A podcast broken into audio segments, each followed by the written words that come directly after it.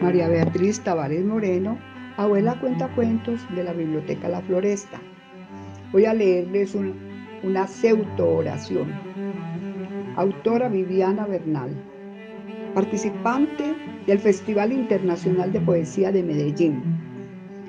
Creo, creo en los hombres amantes todos poderosos, prometedores del cielo y creadores del infierno.